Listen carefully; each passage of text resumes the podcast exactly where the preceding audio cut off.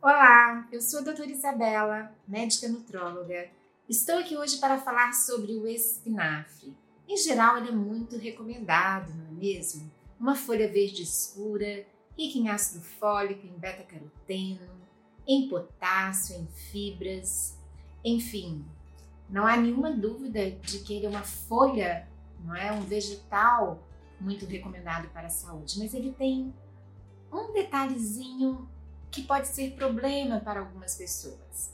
Ele é muito rico em oxalato e nos rins as pedras mais comuns quando a pessoa tem tendência a litíase renal ou pedras nos rins são pedras de oxalato de cálcio. Então, quem tem principalmente a história familiar, a tendência a ter pedras nos rins, litíase renal, tem que ter cuidado com a ingestão de alimentos como o espinafre, o cacau, que são ricos em oxalato. E tem uma manobrazinha que a gente pode fazer para diminuir a absorção do oxalato, que é combinar no momento da ingestão o espinafre com uma boa fonte de cálcio, que aí ele forma oxalato de cálcio no intestino e ele é eliminado nas fezes certo?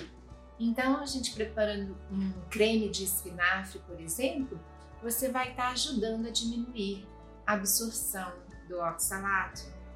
Agora, até coloquei um artigo aí que isso são questões, né, ingestão moderada, né?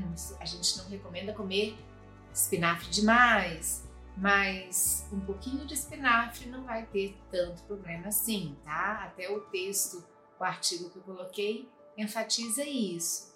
Ter cuidado na ingestão se você tem propensão à litíase renal, certo? Espero que tenha sido útil a informação.